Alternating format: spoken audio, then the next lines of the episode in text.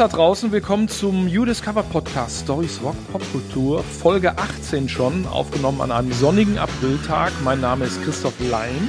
Und ich bin Tobi Wienke und auch ich sage alles Gute, herzlich willkommen und schön, dass ihr dabei seid zu Folge 18. Wir haben auch dieses Mal wieder ein paar tolle Stories für euch rausgesucht. Und zwar Joe Strummer verschwindet.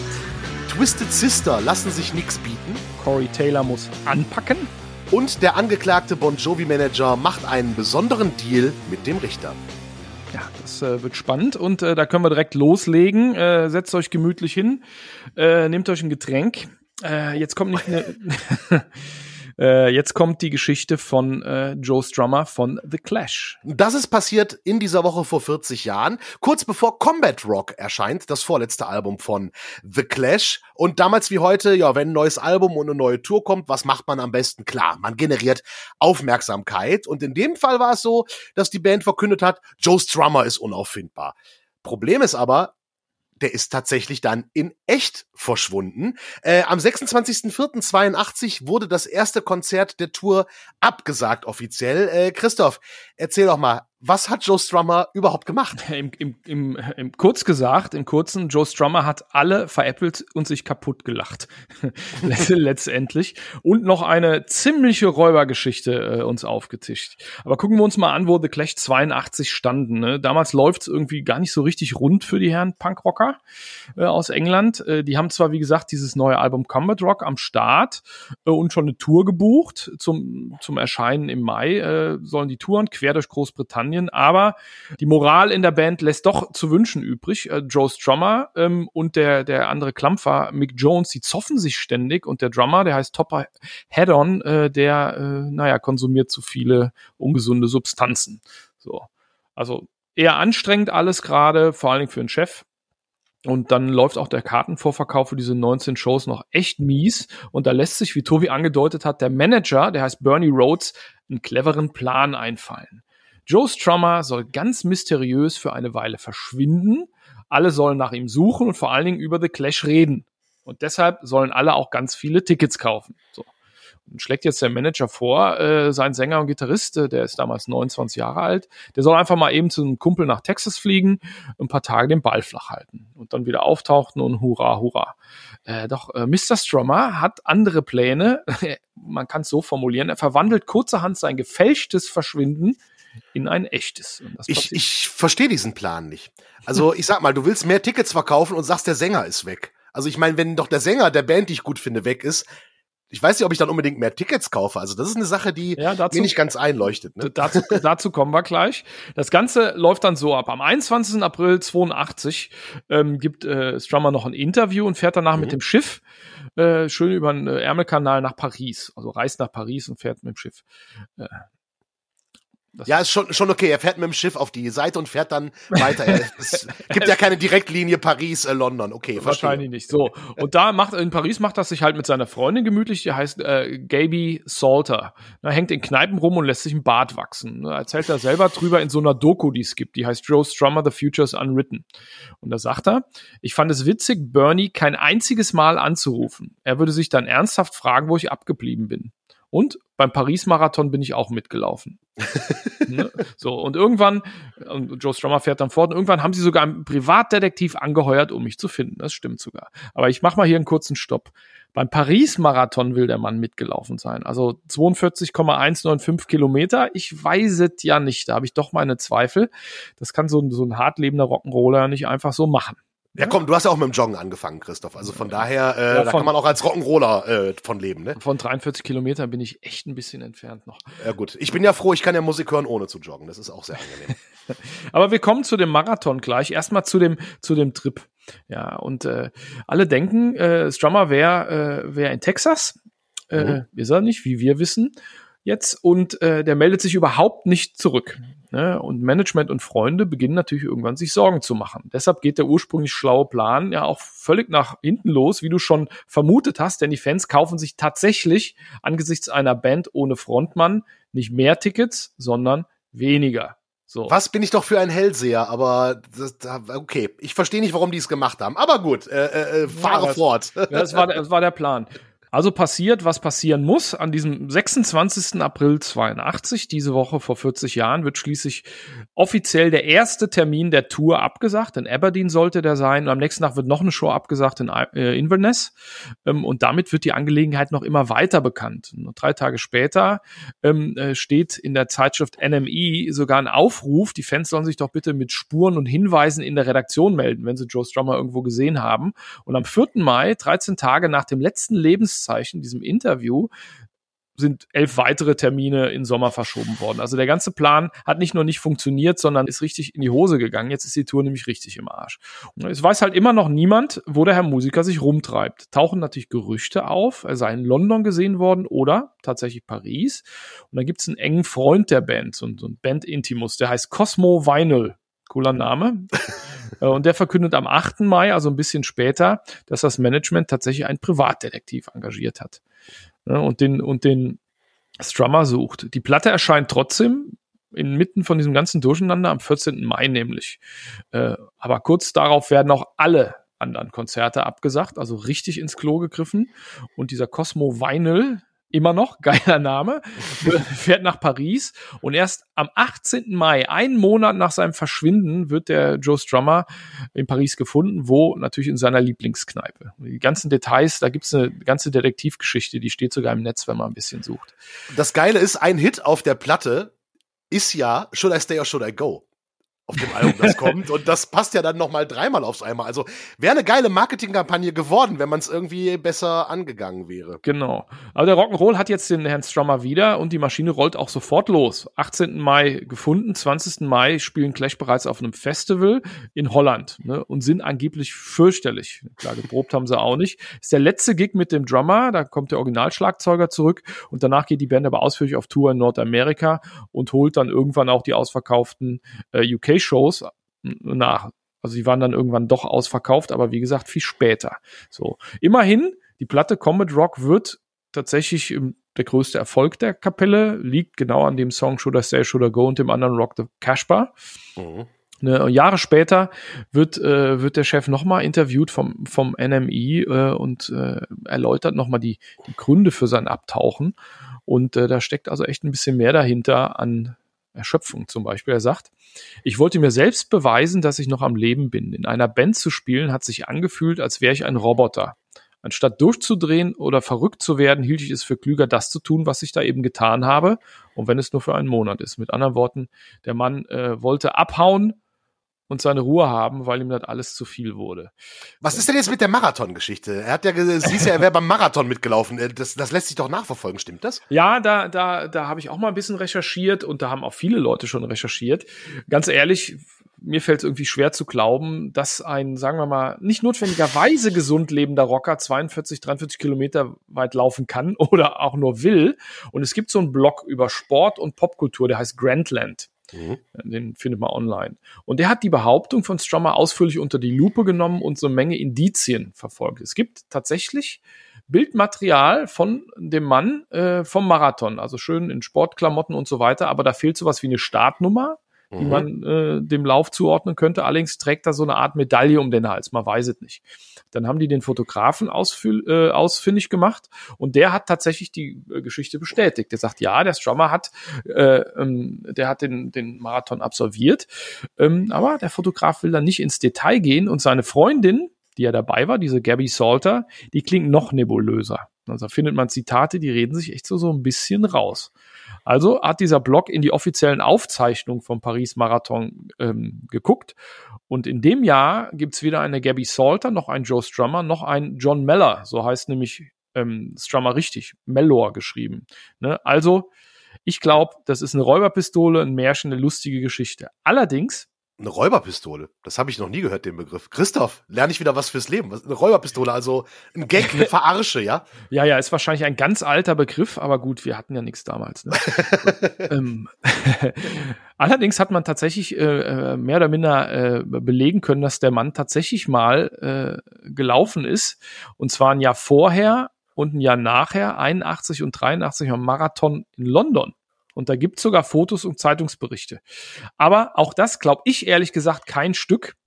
Zumindest nicht, wenn man, wenn man, äh, äh, wenn man sich so zu vor Augen führt oder vor Ohren, was der Strummer im Interview von einem Heft namens Stepping Out mal erzählt hat, von seiner Vorbereitung. Er hat nämlich gesagt, wichtig, trinke am Abend vorher zehn Gläser Bier und laufe mindestens vier Wochen vor dem Rennen keinen einzigen Schritt. ne, offensichtlich keine gute Idee, sowas zu machen, wenn man nicht wie der erste Marathonläufer irgendwie am Zieltod umfallen will. Deshalb laufe ich keinen Marathon übrigens. Ja, genau. Vorsicht. Ne? äh, also es gibt, es gibt Fotos von dem, der ist vielleicht mal Langstrecke gelaufen, aber dass er tatsächlich in dem Jahr den Paris-Marathon absolviert hat, darf irgendwie bezweifelt werden. Ich finde aber, diese locker eingestreute Behauptung macht die Geschichte vom mysteriösen Verschwinden irgendwie noch ein bisschen cooler.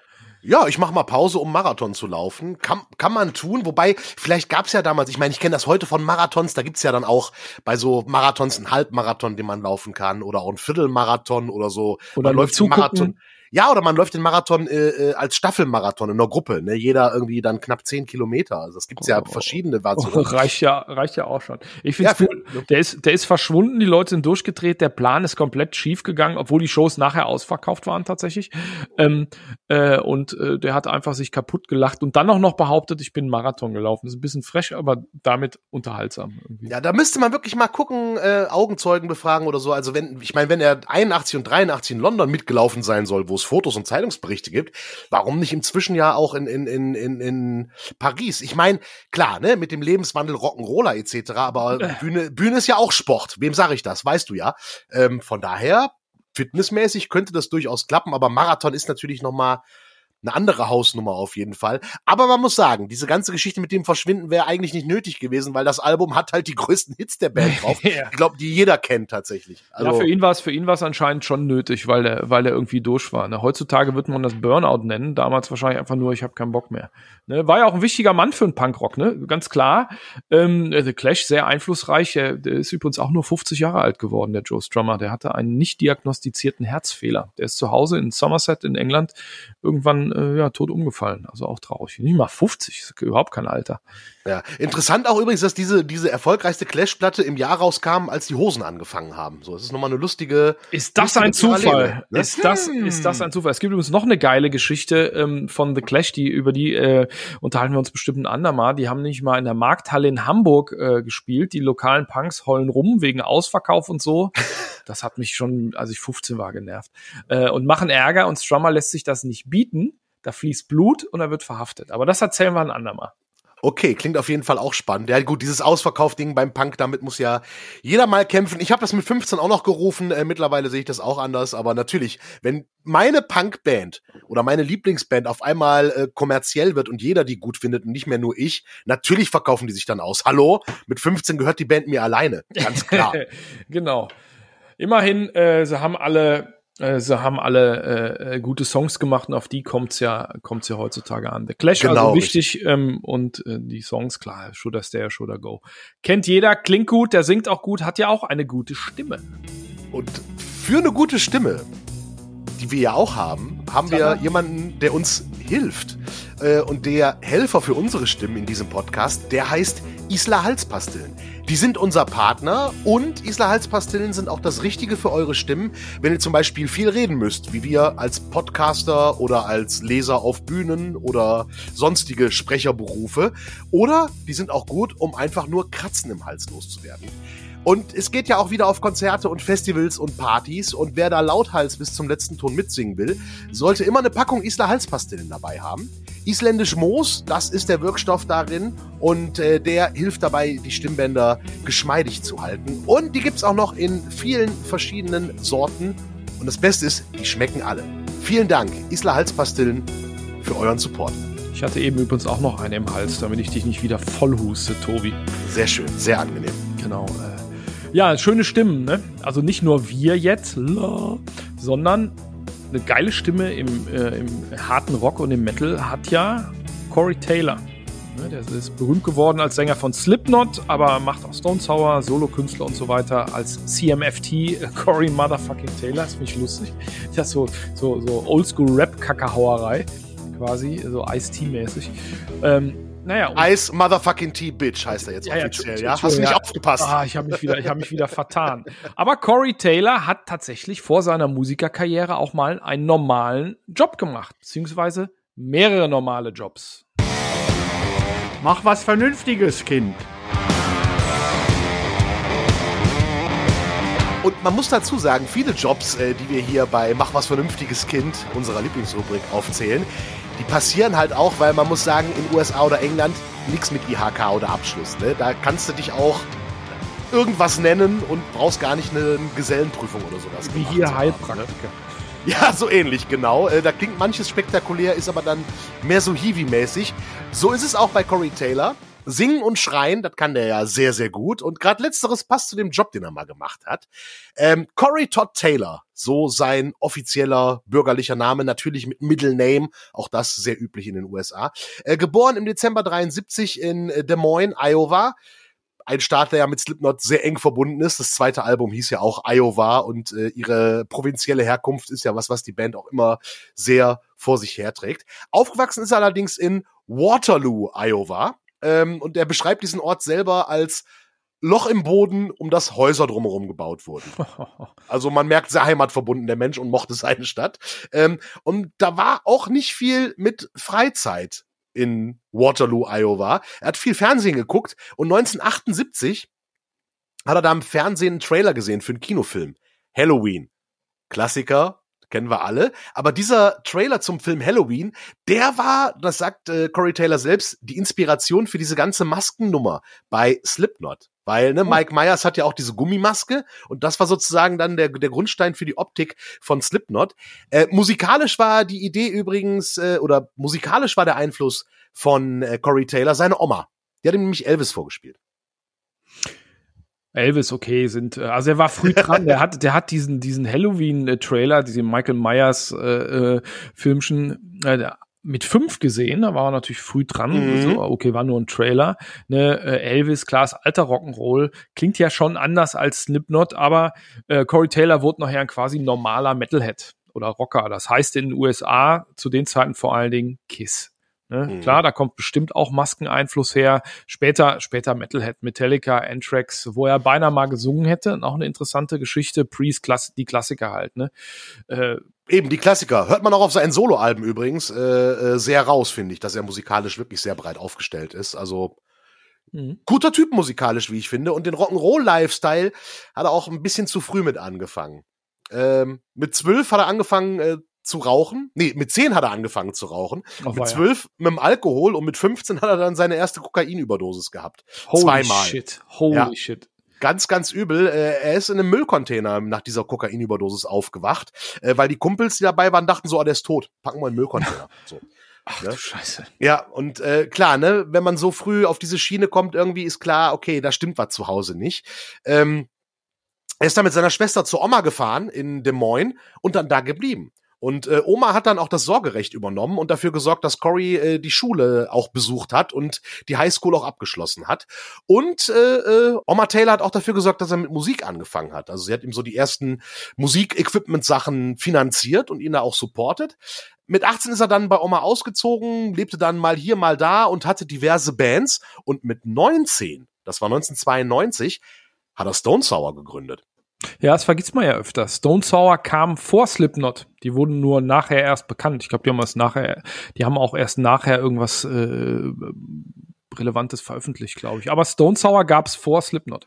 Genau, und äh, er hat die gegründet und das Debütalbum kam tatsächlich erst viel später. Das kam erst nachdem er schon bei Slipknot war. Ja. Ähm, klar, und wenn man dann in so einer Band ist, Stone Sour nicht aufnimmt und auch nicht wirklich von Musik leben kann, muss man nebenbei arbeiten. Und das hat er dann wirklich körperlich gemacht und zwar als Dachdecker und Bauklempner. Also er war jetzt nicht ne, ausgebildeter Dachdeckergeselle und so, aber er hat am Bau gearbeitet. Dachdecker und Bauklempner, äh, ne, also Fassaden gemacht und so weiter und Dächer. Job, bei dem man auch brüllen muss natürlich. Ne? Ich weiß nicht, ob ihr mal Baustellen beobachtet habt, wenn du am Dach stehst und äh, unten steht dann der Hiwi, der das Zeug hochrät, da musst du halt brüllen zum Kommunizieren. Ne? Da macht das durchaus Sinn.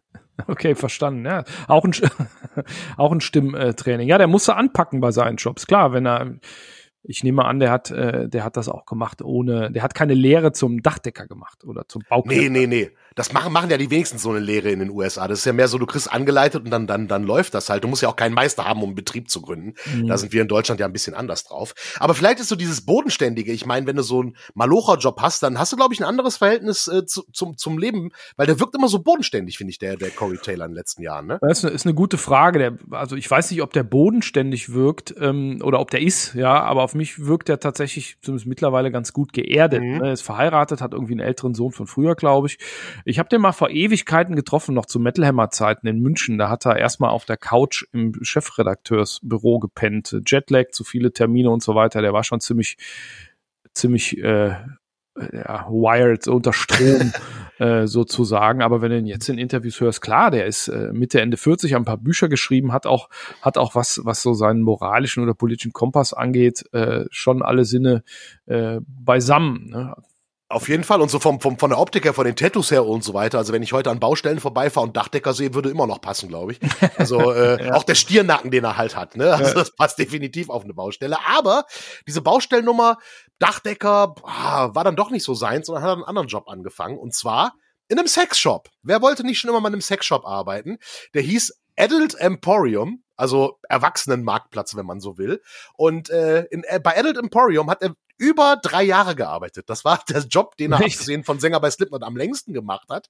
Und in Interviews erzählt er auch immer wieder, dass er den Job total toll fand, weil er musste nichts aufwischen. Also er hat am Tresen gesessen und Sachen verkauft und nicht irgendwie in den Kabinen wischen müssen. Ich glaube, das ist tatsächlich das Miesere dann bei so einem Job. Ähm, und das Gute war, dieser Job war auch wichtig für Slipknot. Ja, da gab es Connection, ja. Richtig, denn äh, Corey hat immer die Nachtschicht, ne, von Mitternacht bis 8 Uhr morgens, also Sexshop, der rund um die Uhr auf hat. Ist ja auch nicht so oft, äh, kennt man, also ich kenn's nicht Sexshops, die rund um, ich kenne Sexshops gar nicht. Ich habe nie in einem drin aber gewesen. Ein Freund, nie, ein Freund hat dir mal davon erzählt. Äh, genau, der hat mir erzählt, irgendwie, der sagt aber auch, die machen, die machen zu nachts. Ich weiß nicht.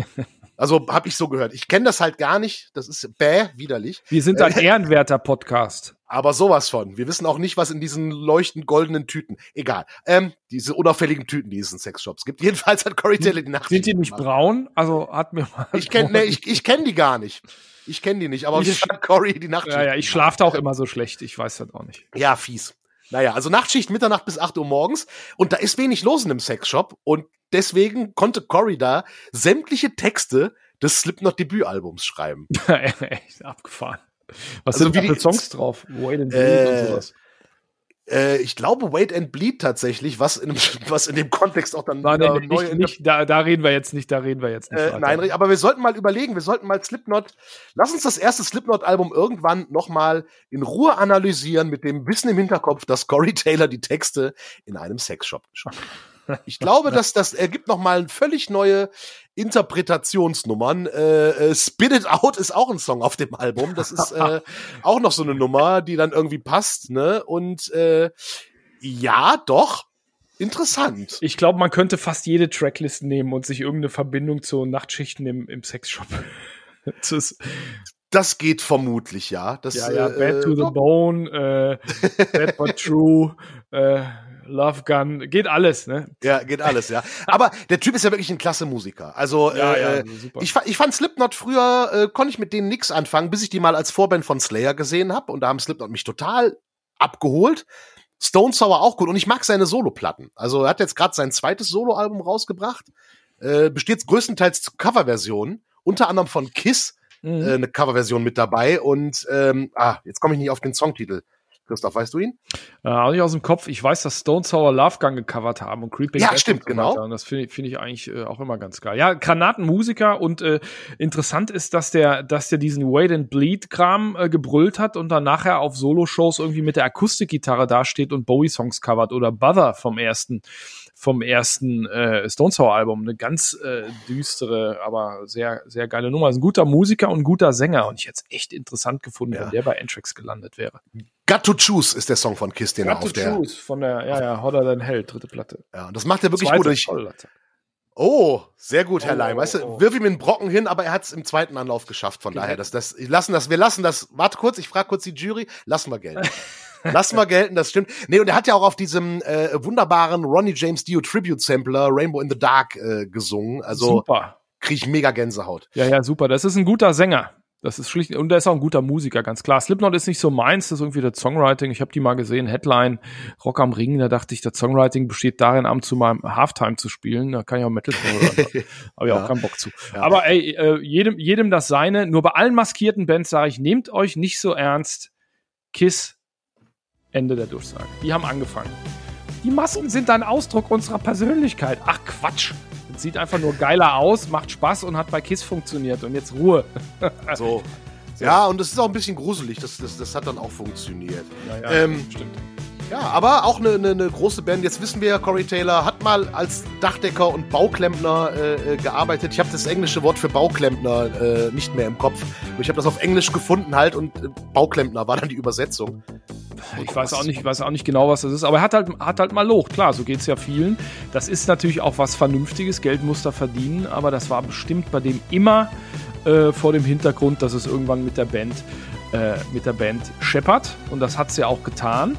Und äh, in der Zeit, na, ein bisschen vorher, gab's in den USA einige Hardrock-Bands, bei denen es richtig gescheppert hat. Äh, Und- Platin- und Goldmäßig. Und das gilt auch für den Manager. Der hat allerdings ein Problem gehabt. Und zwar reden wir von einem ganz besonderen Manager. Den, hat, den Namen hat, glaube ich, jeder schon mal gehört, der irgendwie einen Hauch von Musikinteresse hat. Doc McGee nämlich. Äh, unter anderem Manager von Bon Jovi. Und der, ja, stand dann mal vor Gericht. Nämlich am 25.04.88 hat er einen Deal gemacht. Also diese Woche vor 34 Jahren. Ähm, Bon Jovi, wie gesagt, seine Klienten Mötley Crew und die sind Ende der 80er ja auf dem Höhepunkt ihrer Karrieren. Also erfolgreich, Alben, riesen Welttourneen und ähm, blöd nur so ein bisschen, dass Doc McGee noch so ein paar Altlasten am Hals hat aus der Zeit vorher. Er ist nämlich sechs Jahre vorher, 1982, angeklagt worden. Ähm, und zwar soll er an einem Schmuggel von über 18 Tonnen Marihuana beteiligt gewesen sein. Also Wow. 18 Tonnen Gras. Mhm. Tja, war er mit beteiligt, wurde schuldig gesprochen. Ähm, Wäre auch kurz davor gewesen, ins Gefängnis zu kommen. Aber dann gab es einen ganz besonderen Deal. Und dieser Deal, der hat tatsächlich musikalisch für sehr viel Bewegung gesorgt. Das stimmt, aber gucken wir uns das erstmal an. 18 Tonnen Marihuana. Das ist eine Menge. Das sind äh, 18.000 Kilogramm. Und das sind äh, 180.000 Tafeln Schokolade, wie ich mal äh, in langen Nachten, Nächten ausgerechnet habe. So. Das ist ja schwer zu rechnen. So. Also viel Schokolade, so. Und der Marktwert natürlich irgendwie zweistelliger Millionenbereich heutzutage. Und sowas trägt man äh, im Schmuggelbusiness wahrscheinlich nicht in der Popotasche über die Grenze. äh, dieser Doc McGee, der, ähm, der soll daran beteiligt gewesen zu äh, sein, dass diese Menge an Rauchwaren mit so Schrimpkuttern von Kolumbien in die USA geschafft wurden. Genauer, der soll Leute finanziert äh, haben, die da drin hingen. Die, die juristischen Details, die kann man bestimmt online irgendwo nachlesen. Der war da jedenfalls so ein bisschen mitgehangen, mitgefangen so. Und diese juristische Aufarbeitung, die zieht sich natürlich über Jahre hin und derzeit wird äh, Doc McGee immer erfolgreicher und steigt zu einem wichtigen Musikmanager, vor allen Dingen in diesem Hardrock-Bereich, diesem geilen äh, Mid-End 80er US-Hardrock ein. Bon Jovi, Motley Crue waren damals seine Klienten, zwei Nummer eins Alben äh, Nummer eins Kandidaten mit Nummer eins Alben. Also Bon Jovi hatten zwei hintereinander, Slippery und New, Jersey und 89 auch noch Dr. Feelgood von äh, Motley Crue. Also ich glaube, äh, das lief ganz gut.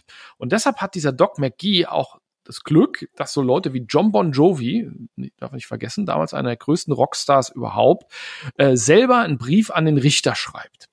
Und in diesem Brief äh, sagt äh, John Bon Jovi natürlich nicht, dass äh, sein Manager nichts gemacht hat. Ne? Das ist ein ernstes Ver Verbrechen und nachgewiesen. Aber Bon Jovi argumentiert, dass Zitat, ein Mann mit seinem Wissen über die Musikindustrie und seiner Hingabe so viel Gutes im öffentlichen Leben tun kann.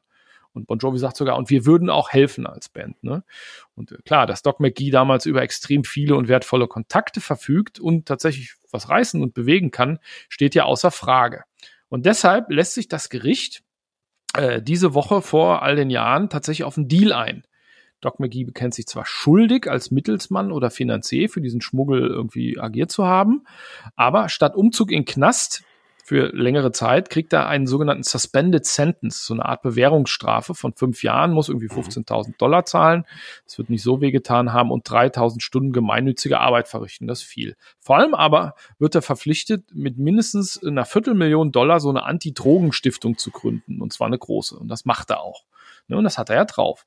Doc McGee zieht dann Strippen, die nur ein richtiger Rock'n'Roll-Strippenzieher ziehen kann. Und er gründet so eine, äh, ähm, so eine Stiftung, die heißt Make a Difference Foundation, die tatsächlich äh, Drogenprävention und Drogenverdammnis äh, propagiert, auch ne, also in die richtige Richtung zielt, ne, durch öffentliche Auftritte und Konzerte und Filmspots und so weiter. Ja, und das Spannende ist ja, ich meine, Anti-Drogen-Kampagne. Der Typ ist der Manager von Mötley Crew, richtig? Ja, die waren aber 89 tatsächlich äh, äh, trocken, zumindest. Für, ah, okay. Okay. Für eine Weile, obwohl 88 war dieser Deal. Naja, gut. ja, gut, aber lassen wir es so stehen. Manager von Mötley Crew Anti-Drogen-Kampagne. So. Genau, aber er macht das und die, die gibt's mhm. auch. Da komme ich gleich noch zu. Die haben nämlich auch einen, einen coolen Sampler rausgebracht. Ne? So, vor allem aber ähm, organisiert Doc McGee das Moskau Music Peace Festival. Ah. Ja, äh, so ein riesiges Open Air im Lenin-Stadion von Moskau mittendrin. Und da wird diese Anti-Drogen-Kampagne dann noch mit internationaler Freundschaft verbunden, auch eine gute Sache. Und diese Einnahmen kommen der Make a Difference Foundation zugute. Und dieses Line-up von diesen Shows, die sind, die haben dann im Jahr drauf stattgefunden, 12. 13. August 89, ist äh, irgendwie für Fans von, von so schmissigem 80er Hardrock irgendwie wie ein kleiner feuchter Traum aus Tattoos und Haarspray.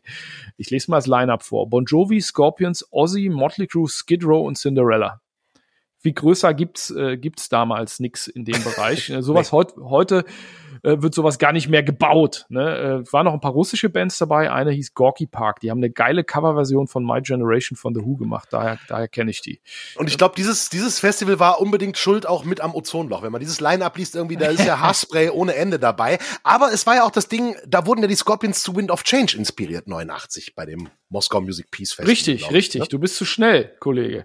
Richtig. Die Scorpions waren da nicht zum ersten Mal in Russland, äh, wenn ich richtig informiert bin, aber die, äh, die, die, der Vibe da hat Klaus Meine beeindruckt und der hat, ob man ihn mag oder nicht, einen der ganz wichtigen äh, Songs aus der Karriere seiner Band genau, oder ja, eigentlich ein, ein Welthit geschrieben, weil ihm, weil ihm das gefallen hat. Der Vibe war da ja auch internationale äh, Freundschaft.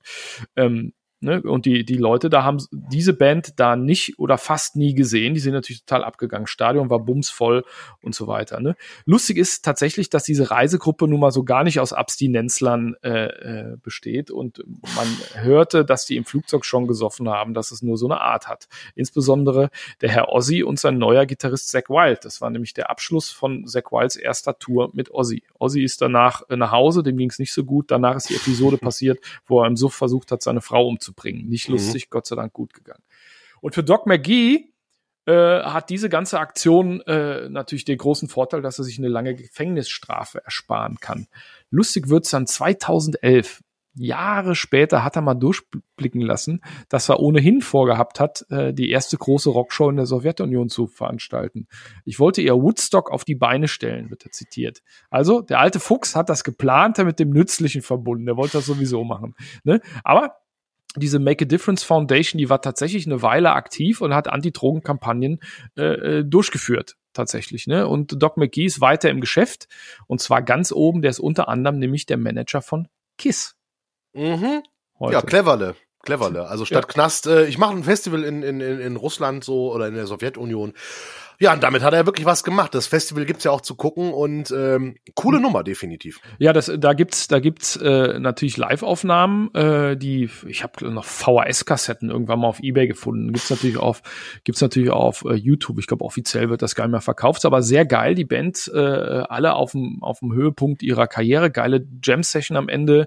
Tom Kiefer von Cinderella steht mit 40 Fieber auf der Bühne. Man sieht sogar, wenn man's wenn man's weiß. Also ist echt ganz äh, ganz geil.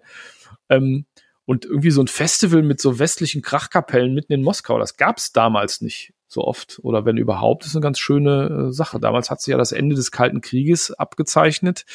Heute ja leider eher die äh, andere Richtung. Schade. Aber lustigerweise die Scorpions, die ja auf diesem Festival bei der Fahrt äh, äh über die Moskwa äh, zum ähm, äh, Song Wind of Change inspiriert worden sind, haben just vor kurzem Wind of Change umgetextet. Ja, weil sie keine, weil sie keine Romantisierung von von Russland mehr äh, äh, einfach so singen wollen. Das hat äh, Klaus Meine im Interview gesagt. Das finde ich, äh, finde ich auch folgerichtig. Das, äh, also. Absolut, absolut, ja. Und das ist auch, wie gesagt, also die, die Nummer von Doc McGee, äh, oh, ich bin zu Drogen von, dann schreibt Bon Jovi ein. Ich meine, hoffentlich ne, gut, wenn der Richter dann auch Bon Jovi mag. So, wenn jetzt stell dir vor, der Richter wäre so einer gewesen, der Bon Jovi total abgelehnt hätte, der hätte doch dann gesagt, so ab, der geht noch, nicht, jetzt geht er noch mehr in den Knast. Ich weiß nicht, ob der Musikgeschmack von, äh, von, von Herrn oder Frau Richter da eine große, große Rolle gespielt hat, aber äh, der hat sich da vielleicht echt schon ein bisschen breitschlagen lassen, weil er kann ja tatsächlich mehr bewegen als, äh, als äh, Otto äh, oder Ottilie Normalverbraucher. Es gibt übrigens noch eine, eine Nerd-Sache, die aus diesem Konzert rauskam. Und zwar haben die einen Sampler rausgebracht. Der heißt äh, Stairway to Heaven, Highway to Hell und da covern die Bands äh, Songs von Kapellen, bei denen irgendwer an Drogen gestorben ist. Da ist also ein Sex Pistols Song drauf und ein Thin Lizzy Song äh, und so weiter. Und dieser Sampler ist extrem selten. Da habe ich Ende der 80er in einem Gitarrenmagazin von gelesen und den nie gefunden. Ne, die Jüngeren jetzt äh, nicht finden heißt nicht in Läden gefunden haben auf Plastik. ja, also ich war nicht so blöd zum Googeln. Es gab kein Google. So und ich habe den, habe diesen Sampler tatsächlich gefunden äh, in einem Second-Hand-Laden in Edinburgh in Schottland. Und hast ihn gekauft? Also sofort gekauft, äh, teuer, scheißegal, und der ist auch, der ist auch total geil. Und diese, diese ganzen Cover-Songs, die sind dann nachher aufgetaucht auf so B-Seiten. Ozzy covered Purple Haze von Hendrix, äh, Bon Jovi spielen äh, Boys Are Back in Town von Thin Lizzy, äh, Sex Pistols äh, werden gecovert von Skid Row, ne, natürlich äh, Holidays in the Sun, also richtig rotzig. Und ganz geil da drauf sind die drei Jam-Session-Songs, die die Bands am Ende dieser, dieses zweiten Konzerttages gespielt haben. Also so Elvis-Nummern in Nothing But a Hound Dog und cool. Rock'n'Roll von Led Zeppelin, da singen dann Vince Neil und Sebastian Bach. Also für Hair Metal Fans ist das äh, Granate. Das war jetzt äh, die Nerd-Info dieser Woche. Äh, bitteschön, äh, habe ich gerne gemacht.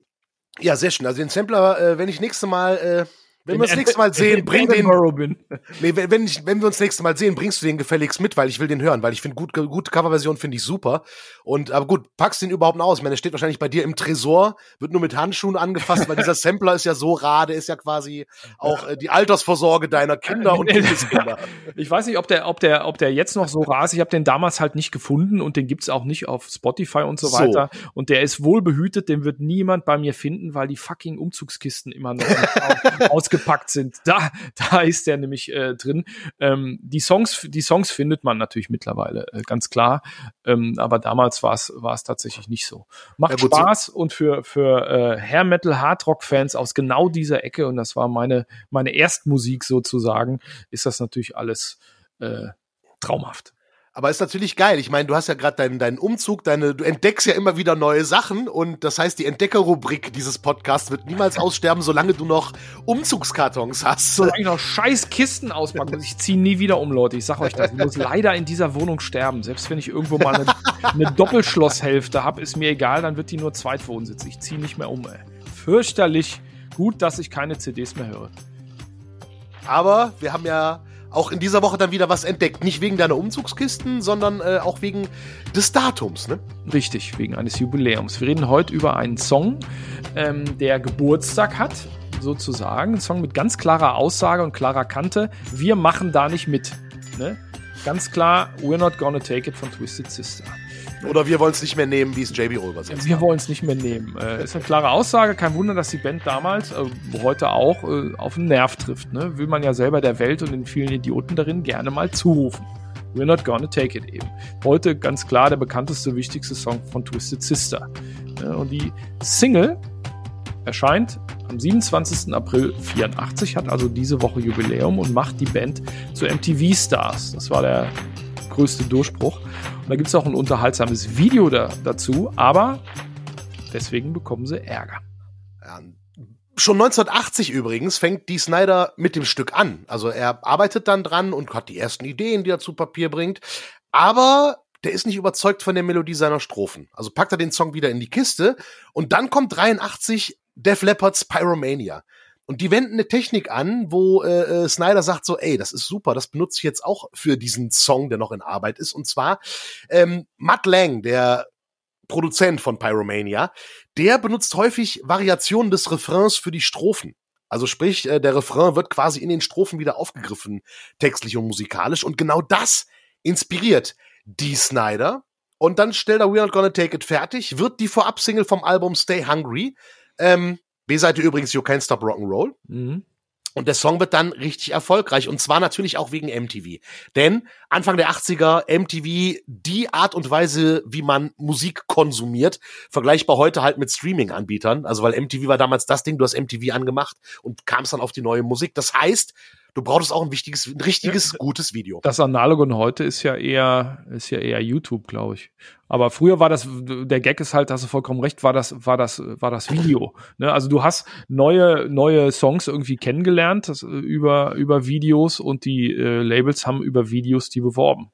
Und da, ja. haben, da haben Twisted Sister ja einen Knaller mitgelandet. Ja, Video Kid the Radio Star hieß es ja damals, aber Radio gibt's immer noch und Musik, Fernsehen, nun, lassen wir das mal so stehen. Aber ne, ja.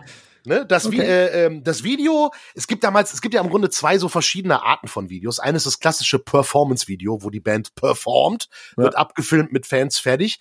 Aber es gibt auch Videos mit Stories. Und zu diesem Video, zu We're Not Gonna Take It, ähm, da kommt die Idee von außen vom Regisseur, der sagt, ey, lass uns da ein Story-Video draus machen. Und äh, die Snyder und Twisted Sister finden das gut. Die Snyder will aber unbedingt einen ganz bestimmten Schauspieler, nämlich Mark Metcalf. Der spielt im Film National Lampoons Animal House mit. Auf Deutsch heißt der Ich glaub mich dritten Pferd. So eine alberne End 70er, Anfang 80er Komödie. Ähm, und der Mark Metcalf spielt da einen durch und durch amerikanischen Vater und Soldaten. Also so dieses Klischeebild der Reagan-Ära. Mhm. In der Eingangsszene des Videos taucht der Metcalf auf und schnauzt in bester 80er-Manier äh, seinen Sohn zusammen. Ja, äh, what are you gonna do with your life?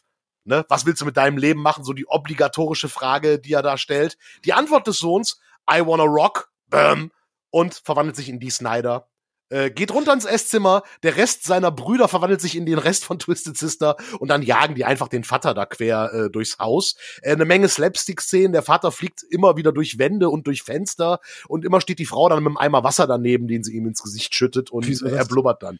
Ne? Wieso? Ja. Einfach so. ja, ja mit so einem Eimer Wasser, weil du bist hast auf den Kopf gekriegt, um dich wach zu kriegen. Ne? Einmal kalt Wasser. Ach so. Äh, so dieser typische alberne Slapstick-Humor äh, aus Komödien. Lustig. Ne? Der Clip wird so erfolgreich, der läuft rauf und runter bei MTV und die Single wird dann die erfolgreichste Platzierung der Band in den USA mit Platz 21. Gibt noch im gleichen Jahr Gold für die Single und in Neuseeland, Australien, Kanada und in Schweden landet der Song sogar in den Top 10. Und man muss dazu sagen, der Text ist ja sehr, äh, ne, so ein bisschen Teenage Rebellion, sag ich mal. Der ist ja nicht ja. wirklich böse, ne? Äh, ich nimm's nicht mehr hin, wir stehen auf und wollen besseres Leben haben. Aber der Clip, der sorgt dafür, dass der Song auf der berühmten Liste der Filthy 15 landet. Wenn Ihr erinnert euch, spulen wir mal 17 Folgen zurück, Folge 1 unseres Podcasts. Genau, äh, Filthy 15, die schmutzigen 15, äh, das sind Songs, die ähm, die Vereinigung PMRC die Washington Wives damals äh, angeprangert haben, weil sie die Jugend und die Kinder äh, verderben sollen. Ne? Da ging es dann um, äh, äh, um Drogen und, und Schweinkram und so weiter. Ne? Und da in der Zeit ist auch dieser Aufkleber Parental Advisory Explicit Lyrics äh, entstanden. Und da standen Twisted Sister auch zu gut Deutsch auf der Shitlist. Und zwar nicht wegen des Songs, sondern wegen des Videos. Aber warum? Aufruf zur Gewalt. Ne? Also weil das Video diese Jagdszenen hat, wie der Vater gejagt wird, der fliegt durch Wände, äh, äh, legt sich ein paar Mal auf die Schnauze und ähm, ja, dafür wird dann auch äh, die Snyder vor Gericht zitiert, das Ganze en Detail in Folge 1 vom You Discover Podcast. Und die Snyder sagt halt so, Momente mal, das basiert auf Wiley E. Coyote und Roadrunner äh, Cartoons, ist also nicht böse und bekommt recht und das Video wird halt nicht zensiert oder verboten oder sonst irgendwas. Es gab außerdem eine Organisation, die gesagt hat, ey, können wir aus dem Video Szenen benutzen für eine Aufklärung zum Umgang mit Teenagern. Also von daher, der Song richtig, richtig, ja, gut und fast schon pädagogisch wertvoll. Dann pädagogisch wertvoll ist natürlich, äh, das dehnt die Definition doch ein bisschen aus. Und das Video ist ja echt nicht schwierig. Also Nein. dann kriegt der Vater kriegt dann mal, weil sie, weil sie da so hektisch durch, durchs Haus springen, irgendwie eine Tür ins Gesicht oder so. Und das, das gab's schon bei Dick und Doof. Also, ja, eben, eben richtig. Also es ist total das ist kein, albern. Das ist kein, das ist kein gewalttätiges Video. Das ist nicht, das ist dargestellt als flapsigen als flapsiger, unrealistischer Quatsch, nicht als, äh, nicht als realistische Gewaltfantasie. Äh, Musikalisch übrigens interessant, gehen wir ein bisschen in die musikalische Exegese. Ähm, es gibt ein Weihnachtslied, nun freut euch ihr Christen, heißt es auf Deutsch. Oh come all you faithful. Na, na, na, na, na, na, na, na, na, na, na. Passt eins zu eins, da ist es die Melodie geklaut von We're Not Gonna Take It. Haben sie übrigens auf ihrem Weihnachtsalbum A Twisted Christmas auch eins zu eins ähm, angepasst. Da läuft dann dieser äh, äh, Song We're Not Gonna Take It mit dem klassischen Weihnachtslied. Also ähm, auch eine schöne Weihnachtsnummer und natürlich auch oft gecovert worden der Song und mit diesem Coversong hat eine deutsche Band ihren größten Single-Erfolg gefeiert, nämlich die Donuts. 2002 We're Not Gonna Take It als Single rausgebracht oder auf einer EP und seitdem gehört der Song eigentlich fest zu jedem Donuts-Konzert und macht auch unheimlich Spaß, den live zu sehen äh, von Ingo und den Jungs. Ähm, also von daher ein Song, der auch noch ja, Jahre später gefeiert wurde. Und auch in der Politik, das ist natürlich ein Song, We're Not Gonna Take It, mhm. We're Not Gonna Take It Anymore, passt ja auch auf politische Dinge. Und Donald Trump hat den Song benutzt. Ja. Jetzt muss man dazu sagen, Donald Trump, ne, alter New Yorker und war da auch so ein bisschen ein Held, die Snyder, Twisted Sister, auch New Yorker, die waren natürlich befreundet damals. Das war ja bevor Trump völlig am Rad gedreht ist. Der war ja nur irgendwie so ein Spinner, der ein bisschen gegen das Establishment war. Also bevor der Präsident war, fand ihn ja keiner richtig schlimm. Dann wurde er erst schlimm. Und äh, im ersten Wahlkampf hat aber dann die Snyder irgendwann gesagt, weil er merkte so, ey, der Donald, der wird immer radikaler, hat gesagt, ey Donald, bitte nutzt den Song nicht mehr. Und Donald hat auf die gehört und hat's gelassen. Also hm. bevor er Präsident wurde, hat er durchaus noch auf andere Leute gehört. Äh, mittlerweile übrigens hat sich die Snyder äh, von Donald Trump als Freund äh, total distanziert. Also er hat ganz ja. klar gesagt, wir sind keine Freunde mehr, ähm, weil die Snyder ja auch ein ziemlich cleverer Mensch ist, der auch was Corona angeht, äh, sehr deutliche äh, Position bezogen hat. Und das war der Grund, warum er gesagt hat, so ey, mit, mit Trump will ich nichts mehr zu tun haben. Ja, guter Mann. Ja, und der Song ist ein verdammt guter Song. Und wir wissen ja alle, ein guter Song ist ein guter Song ist ein guter Song. Und das gilt auch für We're Not Gonna Take It. Der wurde 2016 als Klavierballade neu veröffentlicht mit Dee Snyder am Gesang. Ähm, damals ging es um Spendenaufruf äh, für Kinderkrebshilfe. Super. Also, und wenn du den Song dann als Ballade mit Klavier hörst, nimmst du ihn völlig anders wahr. Also, ich hatte echt Pipi in den Augen, als ich ihn das erste Mal in der Version gehört habe. Das war wirklich sehr, sehr beeindruckend, was der für eine andere oder für eine tiefere Message haben kann, als einfach nur, äh, ey, ich bin gegen, gegen meine Eltern, sondern wirklich was tiefergehendes hat. Hat er auch vor kurzem wieder bewiesen. Äh, natürlich ist der Song auch im Rahmen des Ukraine-Konflikts äh, von den Ukrainern verwendet worden. Und da hat die Snyder ganz klar äh, gesagt bei Twitter, äh, natürlich soll die Ukrainer diesen Song benutzen und als Schlachtruf nehmen, weil nämlich sein Großvater aus der Ukraine stammt und sein Großvater damals nämlich auch gegen die äh, Übernahme der Ukraine durch Sowjetrussland gekämpft hat. Deswegen ist die Snyder da auch ganz klar positioniert. Und dann wurde er später von Amerikanern angehauen. Moment mal, du hast den Song verboten für unseren Kampf gegen die Maskenpflicht.